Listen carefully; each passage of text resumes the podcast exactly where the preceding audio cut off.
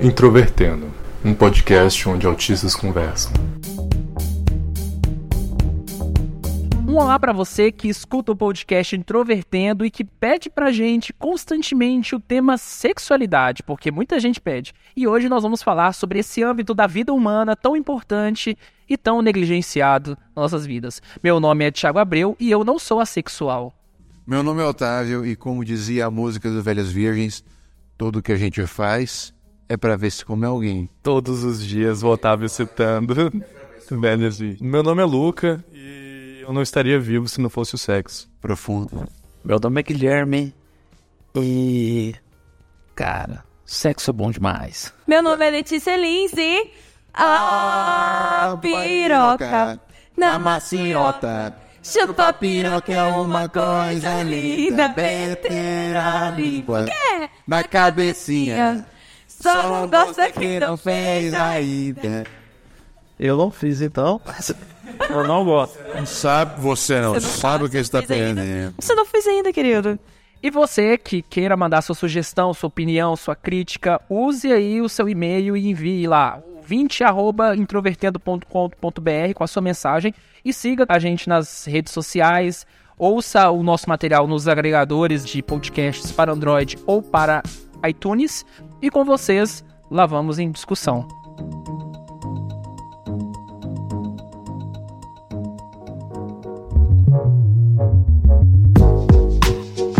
Sexo é superestimado, hein, galera? Só. Mas sexualidade não se resume a sexo, né? É, exatamente. Não! Estamos desconstruindo todos os Tô preconceitos da minha vida. É, vamos começar definindo o que é sexualidade pra cada um. É Então. verdade, porque nem eu sei. Isso aí me revela uma- uma- um problema sério meu de bibliografia, porque eu não li o suficiente sobre sexualidade. Não, mas é o que é pra cada um. Mas sexualidade, pra mim, ele é um conjunto de, de, de questões psicológicas, físicas e sociais Sociais. do organismo para que define a nossa expressão sexual da sociedade como um todo. Exato. Pra você, como é que é, Otávio? O Luca falou que eu repito muita música do Velhas Virgens, só que tem uma outra frase que o Thiago agora está everando os olhos já, porque ele sabe qual frase eu vou falar. É a frase do grande Oscar Wilde. Tudo na vida se trata de sexo, menos o sexo. Sexo se trata de poder. Por que poder? Eu nunca entendi, eu nunca no caso não, não, eu nunca consegui explicar 100% essa essa frase É, pessoalmente. A relação sexual em si, ela envolve também um aspecto de afirmação. Você afirma algo quando, durante a relação sexual que muitas vezes você é inconsciente. Digamos assim, da questão da sua própria dominação, do conflito que você tem na cama com outra pessoa, daquilo que o que você deseja e aquilo que acontece no sentido prático. Então acho que são esses vários elementos. No, no curto e grosso é o famoso quem tá em cima. Mas falando sinceramente sobre sexualidade, é, eu, eu acho uma questão bem complicada assim na, na questão do Asperger, que ah, existe um tabu muito forte, né? É, eu, eu percebo assim, a literatura médica sobre Asperger já é ruim. Mas quando o assunto é sexualidade, De Asper. é, É pior parece, parece que existe uma noção geral, assim, um estereótipo de que os Aspes são assexuais. E, e não- na verdade não é. Eles não transam, viu, gente? Pra quem não sabe o sentido da palavra. Definição de sexualidade. Bom, pra mim, é, é muito mais do que um ato apenas de, de corpo. É troca de alma, praticamente. De né? Você tá fluidos. trocando energias, né? De, de, de- de diversas formas. É, é algo que, como o meu amigo Thiago Abreu aqui falou, é, é autoafirmação. Você está afirmando de que você escolheu aquela pessoa para você estar entregando muito mais do que apenas um contato físico intenso e avassalador, né? Contrato social. É um tipo de contrato social. Eu acho que a intenção de discutir esse tema aqui não é só sobre falar sobre sexo, né? Eu acho que tem é, muito é, relacionado também à orientação sexual, essas coisas assim, eu acredito. Certo? Então, assim, é, puxando o, gancho que o Thiago falou, eu concordo com, com o que ele disse. Pra mim, eu acho que é, é, um conjunto de, de coisas, é físico, é psicológico, é social.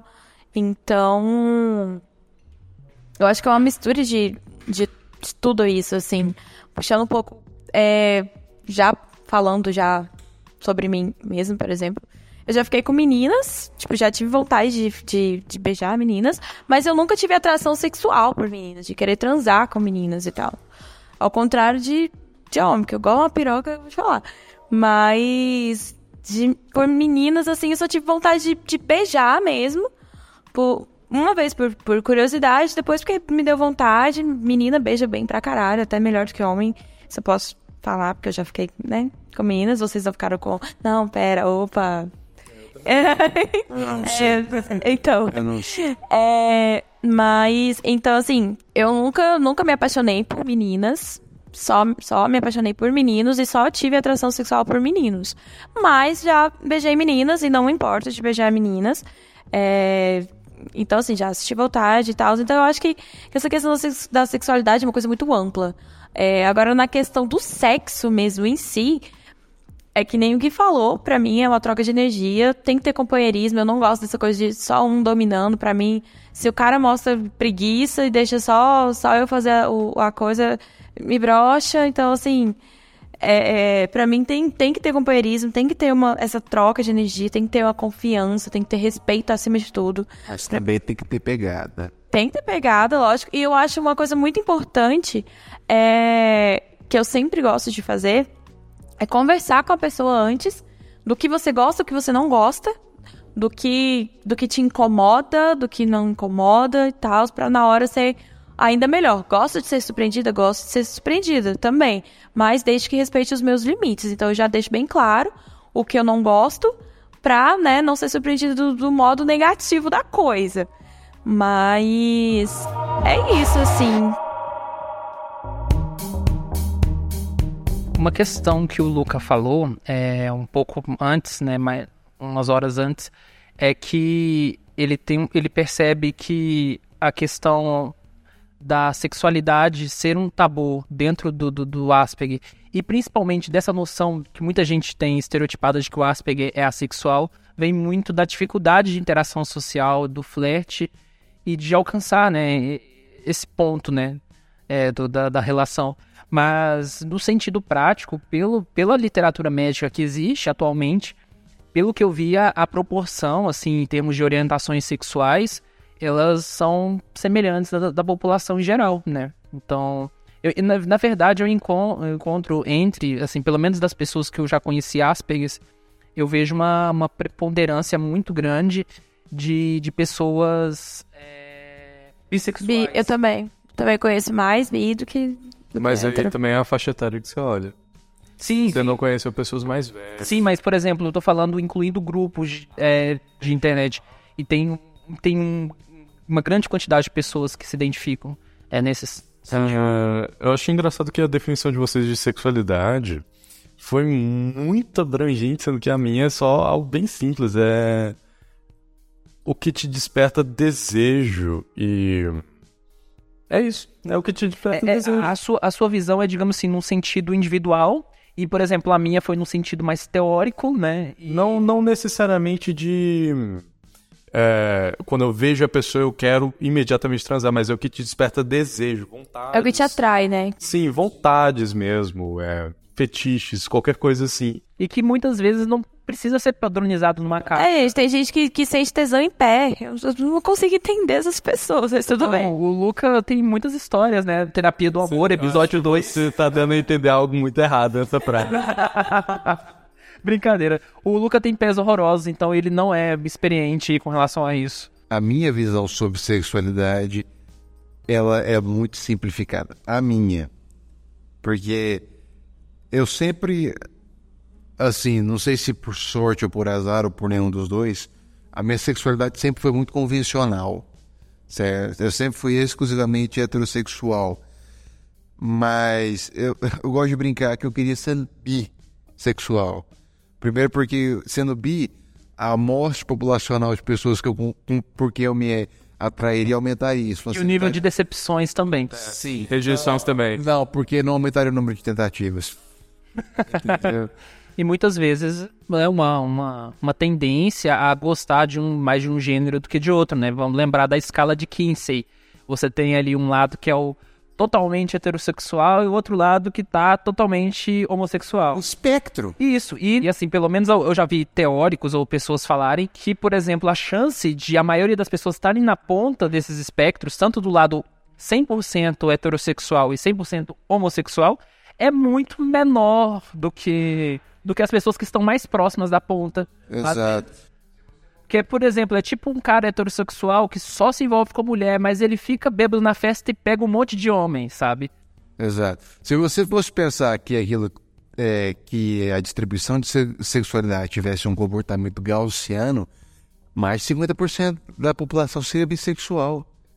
Muitas vezes é, só que culturalmente eu não tem como, é, não tem como saber ao todo quantas pessoas são, porque culturalmente existe uma repressão muito grande à homossexualidade. Porque é uma questão de poder social. Eu cheguei a ler, é, o- isso foi notícia, mas eu não cheguei a ler o artigo original, que era um estudo que sugeria, sugeriria que a bissexualidade é mais comum em mulheres. Mas como você tem vários estereótipos, né, a questão do, do O machismo, homem segurar, não se abrir, não falar. É, assim. do machismo, muitas mulheres são bissexuais e não sabem. Agora, como os homens, muitas vezes eles têm uma, um- uma questão sexual mais constante do que a mulher, assim, no sentido de que a mulher tem é, padrões que vão, que vão se alterando mais, né, vão, vão como, como é que se fala? Oscilando. é uma oscilação e o homem não, é, um, é, um- é algo mais constante. Então o homem muitas vezes ele acaba tendo mais oportunidades de, de se entender sexualmente nesse aspecto, assim, de qual a sua orientação do que a. Sabe o que é engraçado? É, na própria pesquisa do Albert Kinsey, ele descobriu que 92%, na pesquisa dele, 92% dos homens admitiam se ma- ma- masturbar regularmente, comparado com 63% das mulheres. E 37, 37% dos homens admitiram ter tido uma relação homossexual que os levaram ao orgasmo, contra 12% das mulheres na mesma situação. Você observa que a questão de, como é que fala, a questão do machismo que leva ao, ao, ao poder- ao empoderamento do sexo masculino permite também uma maior autodescoberta, o que mostra que a repressão é uma coisa que afeta Afeta todas as esferas, né? Todas as Tanto a mulher esferas. quanto o homem. É só olhando de um por um espectro extremamente pessoal que talvez nem seria ideal que aparecesse só porque poderia incomodar. Poderia incomodar o ouvinte, eu não sei. Mas é que eu me vejo como bissexual e nunca cheguei a ter uma experiência que me levasse ao orgasmo com um homem. E com uma mulher foi só uma vez. desejo, você imagina. Sim. Olha que coisa mais interessante. É porque homem é um bicho idiota. Homem não sabe fazer sexo. Homem faz sexo mal, com, com variadas exceções. Sim. É na Você- questão mais de um egoísmo, né? De do- O cara sobe lá, dá três estocadas, explode, deita, deita e vai dormir. Velho, sexo não é só isso. Sexo não é um- uma sequência de passos. Tem que fazer os combos. Certo. A sequência correta. Exato. Nenhuma relação. Quando você fala em combos, eu penso tipo naqueles comerciais de TV por assinatura, sabe? Eu penso. Combo de jogada de videogame. Eu falei como de videogame, você tem que acertar a sequência certa. É. Mas a gente, relação sexual, ela nunca é uma igual à outra, certo? Quando, quando uma pessoa faz uma relação sexual com a outra, é porque ela quer ficar com a outra pessoa nessa, nesse nível. Só que ela- as questões pessoais, elas sempre mudam, certo? Às vezes ela quer uma pessoa que dê mais segurança, outra ela quer uma pessoa que dê mais conforto, que dê mais empatia. Tem hora que o homem quer que a mulher pegue um cintaralho e faça todo o serviço difícil. Porque ele tá cansado de ser o pilar do. Não, e aí ele quer, ele quer sentir a questão da submissão, Isso. Todo o aspecto, e que não é homossexualidade o cara fazer o fio terra. Parem com esse preconceito do caralho, tá? Mas enfim, isso não é parte do assunto. Ou curilingus. Você observa isso nos variados feitiços que você tem por aí. Fetiche de BDSM, que é bondage sex. É submissão, amarrar. Ah, das amarrações, masoquismo. Não, não, não é só isso. Na verdade, é o masoquismo, mas não é o sado ainda. O sado envolve. A parte sádica envolve a dor. Certo? Tem homens que gostam de quê? Tem um, É, é um, é um sadomasoquismo Envolve Nutella. muito mais coisas do que só isso, mas. Envolve muito mais coisas, estamos sendo muito simplificados. Mas a- às vezes o homem e a mulher, o que, que eles querem? Às vezes a mulher só quer ficar por cima, como é que fala? Olhando pro homem à- mercê dela e fica mordendo o lado inferior. E o homem adora isso. É uma questão de poder, não é uma questão de domi... Eu falo isso demais. Ele entende. Dominação. Otávio sexólogo. Um aspecto muito interessante quando o Otávio juntou uma certa bibliografia, né, pra gente, pra gente ler sobre sexualidade. Permite Que ninguém leu. que ninguém leu, muito bem. Não, eu li. Mas, Thiago, você faz o exemplo, entendeu? Diferente da gente. A gente faz algumas coisas de Otávio, né? Não, mas eu não leio porque eu eu dei uma lida. Na verdade, eu dei uma lida, mas eu, dei, eu li o quê? Dez, as, pr- primeiro parágrafo, a introdução de cada um, que é uma porcaria. Na literatura científica médica, você tem os níveis de evidência, que vão de E a A. O E é a mais baixa, a opinião de um especialista. Aí vai subindo para caso controle, coorte, ensaios, ensaios randomizados, meta-análise ensaios randomizados. E você só tem relato de caso. E, relatos, e às vezes relatos de pessoas que não são Asperger, são relatos São de familiares, pais. que são os Pais. pais. Ou seja, é uma, é, apes- apesar desse tipo de literatura ter seu valor, é muito importante, não é, não é suficiente. Sim. E uma coisa que eu percebi muito no relato dos pais é que, assim, primeiro, os ASPs que são usados como exemplos nesses artigos, eles não têm um diagnóstico tardio como o nosso, né? Todos nós aqui fomos diagnosticados na vida adulta. Só o Luca que não foi na adolescência, mas é, é um processo. No caso, ele ainda é adolescente. É, tecnicamente. É, faltam, faltam alguns dias. Então, olha, como é que fala? No, na considerando a situação, ele foi diagnosticado tardiamente, até porque tarde para ele é uns 7 anos de idade. É, exatamente. 2013 eu tava lá, pimpão, com dois anos de idade. Mas enfim, é, uma noção que eu percebi a partir desses pais é que eles enxergavam, a partir do diagnóstico, a partir da noção de que Asperger está no espectro autista e o espectro autista é tecnicamente uma deficiência, de que deficiente não transa. E isso não se resume somente à questão do Asperger, mas de todas as pessoas incomuns é, dentro desse, desse, desse espaço. Então, assim, é, é um preconceito é, muito forte, muito arraigado. E eles se sentiam desconfortáveis ao falar de sexo em relação aos filhos, como se isso não fizesse parte do, da- da- do meio deles. Eu tenho muita sorte de ter nascido numa família que me proveu muito amor e conversa. Eu, discuti, eu sempre discuti vários assuntos com a, minha fa- com a minha família. E minha família tem pessoas muito religiosas. Mas conversando, discutindo, perguntando, e eles me perguntando o que eu achava, eu me tornei a pessoa. Eu me tornei a pessoa cuja sexualidade eu tenho hoje. E eu sou muito satisfeito com ela. Não, quando eu digo isso, não quero dizer que eu é, transo pra caramba. Eu transo na medida que eu quero, certo? Eu transo com as pessoas que eu quero quando elas querem transar comigo. E eu só transo quando elas realmente querem transar comigo. Porque é, impor- é importante isso. Sexo é uma via de mão dupla, certo? Vocês vão longe, mas vocês têm que ir juntos. E você não pode. E muitas pessoas, porque não tiveram uma formação sexual desse jeito, pelo menos teórica, eles usam o sexo como forma de alta formação para questões pessoais ou questões sociais. Sabe? Então, e às vezes Isso, não é saudável. E isso mistura às vezes com a questão religiosa. Por exemplo, a minha experiência já pessoal, eu nasci numa família religiosa. Então, assim, esse assunto sexual, ele nunca foi abordado de uma forma como o sentido de educação sexual, educação e isso me trouxe muitos problemas, porque é, não é só uma questão de você é, de você abordar esses temas. Muitas vezes, por exemplo, o, sujeito Asperger ele não sabe se defender em uma situação de abuso. E aí, imagina, você, se você tem um Asperger no ambiente familiar que ele não aprende sobre essas coisas, ele é abusado em algum, algum ambiente. Então, assim, a, a questão da educação sexual, ela é muito complexa.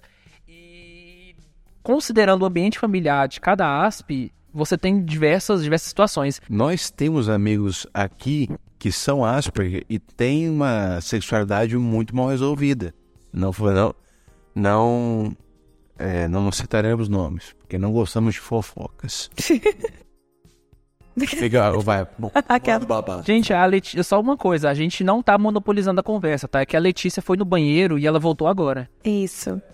É, então, eu também nasci em uma família muito religiosa. É, a diferença é que é, o meu padrasto, ele é, ele é católico, mas ele é daqueles católicos à risca. Então, assim, eu nunca fui de conversar sobre, sobre sexualidade com ele. Mas a minha mãe, ela, ela apesar de hoje ela tá um pouco, né, tá mais contida e tal, por, por ser casada com, com um católico e tudo. Mas a minha idade, assim, minha mãe teve com 21 anos. E na minha idade ela era porra louca, né? Ela teve a minha irmã com 24. E aí. A minha mãe sempre foi muito mente aberta para conversas e tal. Então, mas, entretanto, porém, todavia, eu descobri o sexo, assim, não, não na prática e tal, assim, que eu falo, mas sozinha, porque a gente tem acesso à internet, a gente tem acesso à televisão, então, assim, a primeira cena de, de sexo que eu vi na minha vida foi quando eu dormi. Cine privê da Band? Não, pior que não, velho. Foi uma vez que eu dormi na casa da minha avó e lá tem net. Foi no Multishow. Depois da meia-noite, no Multishow. Sexy time. É ti- tipo esses negócios aí. E aí eu vi aquilo ali e eu falei, epa, parece que o negócio é legal, né? E aí. e aí, tipo assim, então foi assim que eu descobri. E aí, lógico, depois veio a curiosidade de saber como que era de mulher com mulher, de homem com homem, tudo, e por aí foi. Eu perdi minha virgindade com 20 anos. Até então eu falava que eu ia casar virgem. Talvez seja um aspecto mais comum em aspas, que é a questão das relações sexuais começarem tardiamente, né? Sim, mas assim, eu já tinha curiosidade do- da questão do estímulo. Então eu comecei a me masturbar com 16, 17 anos. Mulheres, mulheres elas se excitam é, mais dificilmente do que homens, assim, eu acho. Então, Eu lidava de uma forma muito negativa com isso. É porque as mulheres é uma questão interna, né? E os homens já é uma questão externa. não depende, assim, eu sinto muito tesão dependendo do beijo da pessoa, da pegada da pessoa, eu já consigo sen- sentir. Mas essa questão da, de, de chegar nos, finalmente, de, de ter orgasmo, essas coisas assim, eu realmente tenho, tenho que ter o estímulo, porque senão, né? Mas eu falo assim, é, a questão do. Vocês estavam falando dos pais e tudo, da, da educação sexual e tal. Eu só fui conversar mesmo, sério, com a minha mãe sobre o assunto quando eu tava namorando com o, com o Luiz, que ele era mais velho que eu, que foi o, o meu penúltimo relacionamento. E o Luiz tinha 27, eu tinha. Não, ele tinha 25, eu tinha 20. Agora que ele tá. Ele tá. Vai fazer 28 esse ano. E aí. Lógico, namorando um cara mais velho ia acabar rolando, isso eu tinha certeza. E eu me sentia extremamente confortável com ele e confiava muito nele.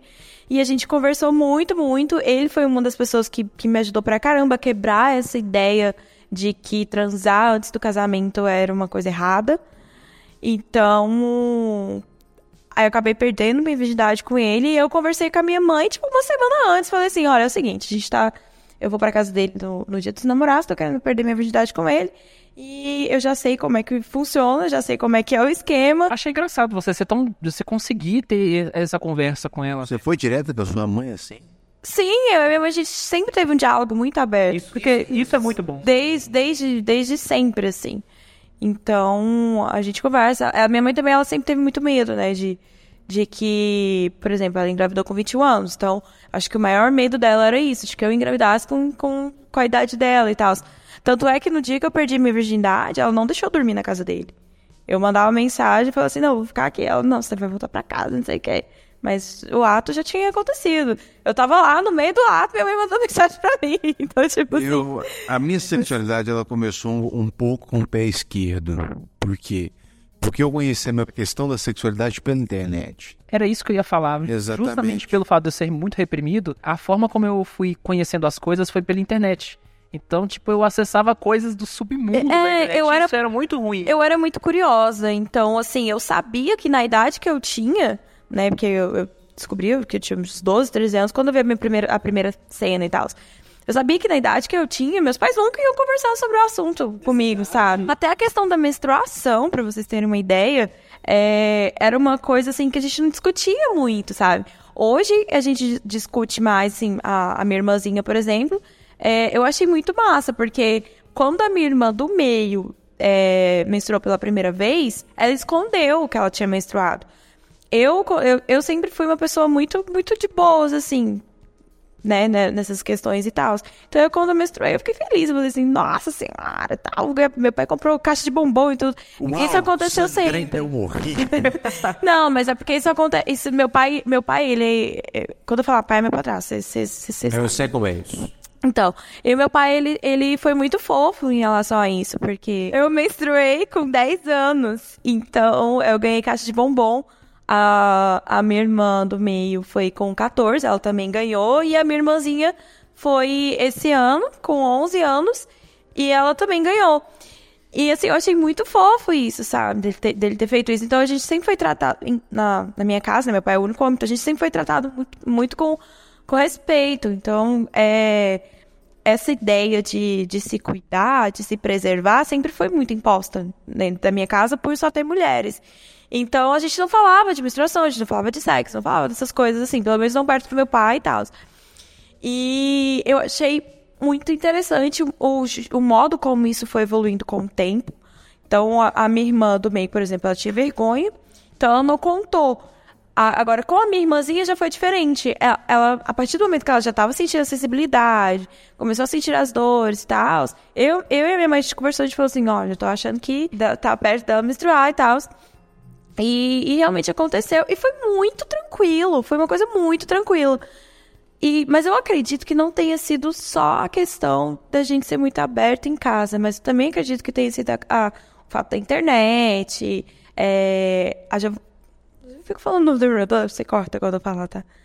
É, ela adora ver vlog, adora ver é, blog, de, principalmente de, de adolescentes e tal. E ela tem contato com as minhas primas, que têm a mesma idade que ela, mas que tem uma mentalidade um pouco mais avançada. Tem um acesso, é um pouco, que eu posso dizer, mais descontrolado de internet. É, que, que é menos monitorado pelos pais, então elas veem qualquer coisa e os pais não, não têm noção do que elas estão vendo. E aí ela acaba tendo acesso a, a informações que quando eu era criança, por exemplo, não tinha que eu tive que praticamente descobrir sozinha com, com, com o tempo, assim. Então, eu acredito que. Não sei. Ah, sei lá, gente. Eu nem sei o que eu tava falando. Mas assim, eu quero Mas te fazer eu... uma pergunta. Ah. É, você acha que se você tivesse. Se você tivesse sido diagnosticada é, com Asperger mais cedo, por exemplo, você acha que o seu ambiente, nesse aspecto da sexualidade, ia ser mais super protegido? Olha, eu não tenho certeza, porque assim, a minha mãe, por exemplo, quando ela recebeu o diagnóstico, ela falou que pra ela não mudou nada, porque ela já sabia que eu, que eu não era uma menina neurotípica, uma menina normal. É... E ela sempre foi protetora, mas ela também sempre me deu liberdade, ela nunca me privou de nada. Ela sempre aconselhava e tal. Agora, eu não sei como seria em relação ao meu pai, assim, porque ele, quando ele descobriu que eu tinha perdido minha virgindade, a gente brigou feio. E eu já tinha terminado com, com o menino, sabe? Eu já tinha 21 anos, então, tipo assim, foi um negócio meio louco, assim. E eu acredito que quando acontecer com as minhas irmãs, pode ser que seja do mesmo jeito, não sei. Mas que a minha mãe foi tranquilo. Tanto é que eu conversei com ela antes, né? Então, foi, foi tipo, boa. Agora com ele. Torçamos que elas conversem com você antes. É, então assim, eu eu não. Né, eu acho que, que elas não vão conversar, porque elas são muito. Muito. Como que eu vou falar? Fechadas. Assim. Muito fechadas. E aí. Tô, tô, tô, quase. É porque eu já ia linkar com a questão do, do assédio. Sim, pode falar. Porque. Eu, eu sempre fui uma pessoa que sempre tive muita dificuldade de dizer não. Então, assim, eu já fui assediada. E eu já, já, já passei por muita coisa em, em relação à sexualidade, assim, que, que me deixaram sem saber o que fazer. A primeira foi que eu tava no ponto de ônibus, no, lá no, no terminal da Praça da Bíblia, de calça e tal, e um cara simplesmente enfiou a mão no meio das minhas calças, da minha calça e, e colocou a, a mão na minha Mariazinha.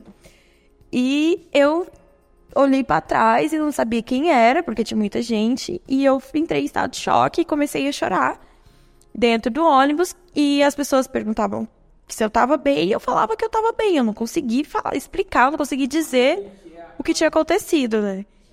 Ia ser muito mais confortável pra você falar sobre aquilo com desconhecidos, né? Então, assim, é, foi bem tenso. E a segunda vez foi na boate.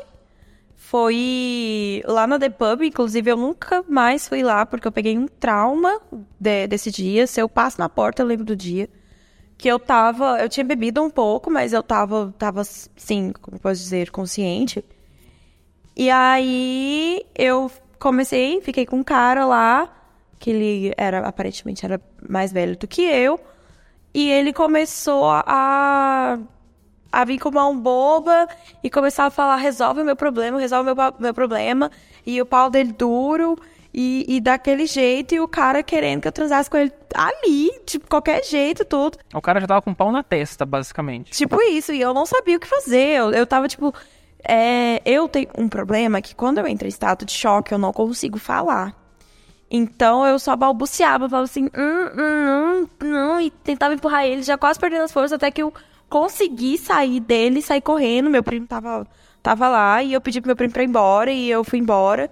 E, e foi assim, tipo, traumatizante pra mim. Tanto é que eu fiquei um bom tempo sem conseguir pensar em, em sexo e, e em, em ser tocada, porque eu achava que qualquer cara que eu fosse ficar ia fazer a mesma coisa e não foi diferente, realmente. A maioria dos caras que eu fiquei, eles vieram como boba. Só que eu sou uma pessoa muito intensa. Então, assim, quando eu, eu- a pessoa, a gente tá ficando, tá, o cara vem com mão boba, mas eu acabo ficando com tesão, eu fico com a pessoa. Mas, é, não, eu falo assim, não fico de, de transar e tal, assim, tá, gente? Tô falando assim, de, entendeu? Retribuir o tal, enfim, vocês entenderam. Mas, eu, eu, assim, lá no fundo do meu coração, eu acho isso muito chato pra caralho. Tanto é que o, o, o, o Onan, né, por exemplo, eu ver se eu posso falar o nome dele, tá, ele tá de boa. É, ele é muito tranquilo, então assim, ele foi uma das únicas pessoas que eu fiquei que não veio com uma boba, ele é super respeitoso, ele entende pra caramba, tanto é que ele também tem suspeita de Asperger, então, é, ó, né, me entende mais ainda. E eu acho que isso que conta muito, sabe? Então, assim, às vezes as pessoas acham que vê a mulher como uma pessoa muito frágil, muito acessível, e, e quando vê que a pessoa é um pouco tímida ou um pouco, sabe, acha que, ai, é fofinha, não sei o quê, vamos, vou pegar ela porque ela não vai ter coragem de falar não. Então, assim, é muito chato, é muito chato. E a outra vez. Nojento, né? É nojento. E a outra vez também que eu peguei um trauma, é uma das, das únicas pessoas, assim, que, que eu guardo mágoa profundamente. Foi um cara que eu fiquei. É, ele disse que, que tava de tempo com a namorada dele, a gente trocava fotos íntimas. E ele falou que tava de tempo com a namorada dele. E aí, durante esse tempo, a gente acabou ficando, a gente acabou transando e tal. Só que foi um. um pra falar a verdade, eu senti medo. Porque eu entrei no carro, ele disse que só queria conversar, que a gente só ia conversar pra acertar as coisas e tal. E aí ele já botou o pau dele pra fora. E já falou assim: olha o jeito que, que você me deixa. E já pegou a minha mão e colocou a, a minha mão lá. E aí eu não, não soube o que fazer, o que dizer, e acabei indo na dele. Por um lado, eu fiquei com medo, principalmente porque tinha algumas. é, tinha um cara no ônibus, estava estacionado, assim. É, e tinham pessoas passando na rua e tudo. Então eu fiquei com muito medo, assim, de dele me forçar, ou de, de, sei lá, tal. Ele era meu amigo. E eu não tava com tesão nenhum naquela hora. Eu não estava com vontade nenhuma. Ele falou, não, então, então vamos embora, mas lá com o pau dele pra lá. Aí falou assim, não, você tem certeza, não sei o quê. E acabou que rolou. E aí. Foi péssimo. E aí a gente beijou, e aí quando viu, já. E ele me olhava com, com os olhos, de, tipo, tipo assim, como se fosse me engolir com os olhos. E aí a gente transou e pra mim foi horrível. Depois a gente conversou no outro dia. Ele veio me falar que tinha voltado com, com a namorada dele. E aí a gente conversou e ele falou: ah, nem foi tão bom assim, nem foi como eu esperava. Uau. E. Bosta. Não, literalmente, ele gosta de cu, entendeu? E como eu não dei o cu pra ele, ele não gostou. E aí, depois. É, depois de um tempo, eu bloqueei ele, fiquei muito puta. Depois de um tempo, eu recebi mensagens agressivas e muito grossas da namorada dele. E aí, me xingando de tudo, falando: ah, você conseguiu o que você queria, porque eles terminaram. Depois eles terminaram. Aí, quando eles terminaram, ela me mandou essa mensagem. E aí, no fim da mensagem, ela falava: é, por falar nisso, belos nudes. E ele me tinha me jurado que tinha pagado todas as nossas conversas e todas as nossas fotos. E ele simplesmente mostrou pra ela. E eu fui super humilhada, peguei um trauma fudido disso. Tanto é que todo cara que ficava comigo e, e eu transava, eu achava que ia acontecer a mesma coisa. Por isso que essa política, tipo, por mais que você confia na pessoa, eu, eu não gosto da, de- de- dessa questão do nude, sabe? De mandar nudes. Pois é, eu Que você não tem um controle do que a pessoa vai fazer com aquilo. Não, foi a primeira e a última vez que eu fiz isso. Foi por puro impulso. Por impulso. Eu sou uma pessoa extremamente impulsiva. Então, assim, foi por puro impulso e porque eu achava que ele gostava de mim. E eu tava começando a acreditar, sabe, nas coisas que ele falava. E aí eu, meio carente e tal, e como ele era, era meu amigo, eu tinha um crush nele antes dele me falar que também tinha em mim. E aí a pessoa, tipo, aproveitar, sabe? o que eu fiquei mais puta, assim, não foi nem só o fato em si que aconteceu do sexo e tal, mas dele ter mostrado, sabe, quebrado a confiança, ter mentido pra mim que ele tinha falado que tinha pagado tudo e tal. E eu não consigo olhar na cara dele. Ele estuda na mesma faculdade que eu. E às vezes eu tenho que, que dar de cara com ele todos os dias. E eu não consigo olhar na cara dele. E ele já tentou puxar assunto comigo de novo, já tentou voltar e tal. E eu não, eu simplesmente eu tenho nojo. Eu lembro e me dá vontade de dar, dar, dar ânsia. Então, assim, eu fiquei um bom tempo sem transar depois disso. Porque eu fiquei, sabe, agoniada. E o meu maior medo quando eu vou ficar com os caras é de ser assediada, de ser abusada. Então, por isso que se eu não confio no cara, ou se eu realmente não estou com muita, muita vontade, eu nem mostro interesse.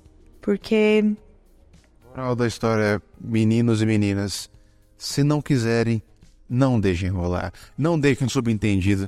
Não fiquem com medo de dizer não, porque, Deus do céu, isso não vai, não vale a pena. Futuramente, isso aí já é uma deixa pro público, já que nós vamos fazer um episódio sobre a questão de defesa. Porque eu tenho muitas histórias nesse sentido de que eu cheguei a um ponto da minha vida que eu percebi que eu não conseguia me defender sozinho de situações de perigo, sabe? É, eu perco a voz, eu perco a, eu perco a força, meu corpo fica totalmente mole e eu não consigo falar não, eu não consigo, sabe? É, isso que eu tô falando pra vocês, eu tô falando em primeira mão, porque ninguém sabe dos detalhes, é tipo, é a primeira vez que eu estou falando tão abertamente sobre esse assunto, porque nem meus, nem meus pais, nem minha mãe, que eu sou tão aberta, sabe. É, inclusive, eu tô morrendo de medo dela mas eu acho que ela não vai vir, não. Eu não sei exatamente se, se é por ser autista, por, por ser Asperger, que eu tô aprendendo agora também. O meu diagnóstico é muito recente, eu acho que de todo mundo o meu é o mais recente. Então, assim, é, eu tinha muita dificuldade de falar, de falar não. Eu achava que. E, e como a gente é muito sensível, né? Então, assim, o tesão vinha muito fácil. E às vezes eu nem queria, mas o meu corpo tava, tava fazendo eu achar que eu queria. E então, assim, eu não sei, eu queria muito saber de relatos de, de meninas Asperger e autistas, porque, principalmente porque eu não conheço nenhuma, nenhuma menina autista, nenhuma menina Asperger, e eu queria saber se já aconteceu com vocês de, de vocês serem assediadas, e também eu queria saber que- de vocês, meninos, também, o que, que vocês acham? Vocês acham que talvez se eu falasse pra esses caras, logo de cara, assim, que nem foi com, com o Onan, né? Que, que eu sou Asperger, que eu, que eu sou autista, se o tratamento seria diferente ou se seria pior? O que, que vocês acham disso?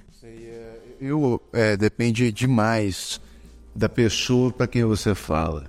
Tem caras que não se importariam, tem mulheres que não se importariam, tem caras que é, pensariam você como uma presa mais fácil, tem mulheres também, e tem homens que é, tomariam mais cuidado, sabe? Com medo de achar que você é uma. Como você seria uma presa mais fácil, você quebraria mais fácil. E quando você quebra, você grita.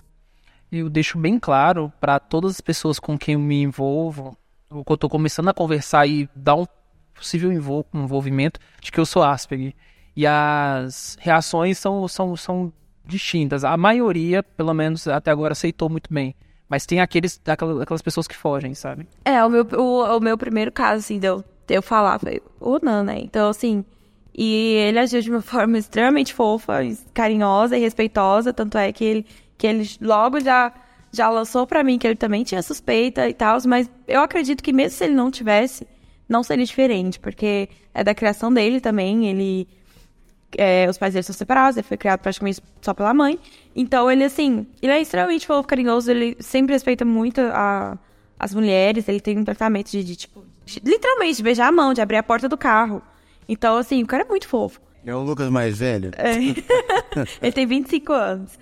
E ele já, já foi noivo uma vez, já foi casado também. Então, assim, ele é uma pessoa que eu acho que, que eu tirei uma sorte, assim, independente de, do que vai rolar daqui pra frente, se a gente vai ficar só amigos, a gente vai é, ter um relacionamento mais sério e tal. Ele foi um, um, um, tapa na minha cara, assim, de, de falar, olha só o que, o que pode o que você merece, sabe? O que pode acontecer na sua vida. Que pode acontecer coisas muito mais muito melhores, você pode conhecer pessoas muito melhores que, que nem ele e tal. Então, é você saber o que você o que você é, acima de tudo, o que você merece, se respeitar para que as pessoas se te respeitem também. Então, eu também tô aprendendo a falar não, a me defender e tal. É, eu tive que me privar de muita coisa, lógico, porque querendo ou não, as mulheres hoje em dia ainda são vistas muito como presa fácil. E eu, eu virei feminista depois disso. Então, assim, eu tô aprendendo muito, muito. Por isso que eu queria realmente escutar relatos de, de, de meninas Asperger e tal, pra saber se, se isso era... Ou quem sabe também um futuro episódio com mulheres Asperger. Nossa, por favor, quem se interessar. Aí, é, Aspes que, que queiram participar, entre em contato com a gente né, pelo e-mail, pelo, pelo nosso e-mail ou pelas nossas redes, que vai ser muito legal isso. Não, realmente, né? O, o, que o Otávio, nosso amigo Otávio, agora ele não tá mais aqui porque ele teve que se retirar, né? Mas exatamente como ele falou, há, há pessoas que acham que você é um objeto de cristal, tem medo de, inclusive, ir para o lado da sexualidade contigo. Eu mesmo eu deixo bem claro quando eu converso com as pessoas se é uma pessoa que eu acabei de conhecer e estou dialogando, é, eu sou transparente, falo de cara que eu tenho um Asperger, né, associado com desvio de atenção. E aí tem, as pessoas ficam surpresas, né, porque não aparenta, mas é aquela questão, né? Há casos e há casos, vai muito também do caráter da pessoa, né?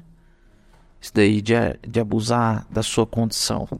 Então, assim, é, como os meninos disseram aqui, Letícia e tudo mais, não deixe passar batido. Diga não. Por mais que a verdade doa quem doer, diga não. Não aceite. Não seja submisso. E para finalizar, nós informamos que esse episódio, né, sexualidade, ele é uma introdução a uma série de vários episódios que a gente vai fazer com a temática da sexualidade, só que com alguns subtemas. Enfim, eu quero que vocês fiquem ligados que eu tenho certeza que há muita contribuição nesse campo, né, tão negligenciado em termos de Asperger, autismo e tudo mais. Enfim, um abraço e até mais. Até mais, tchau. Tchau.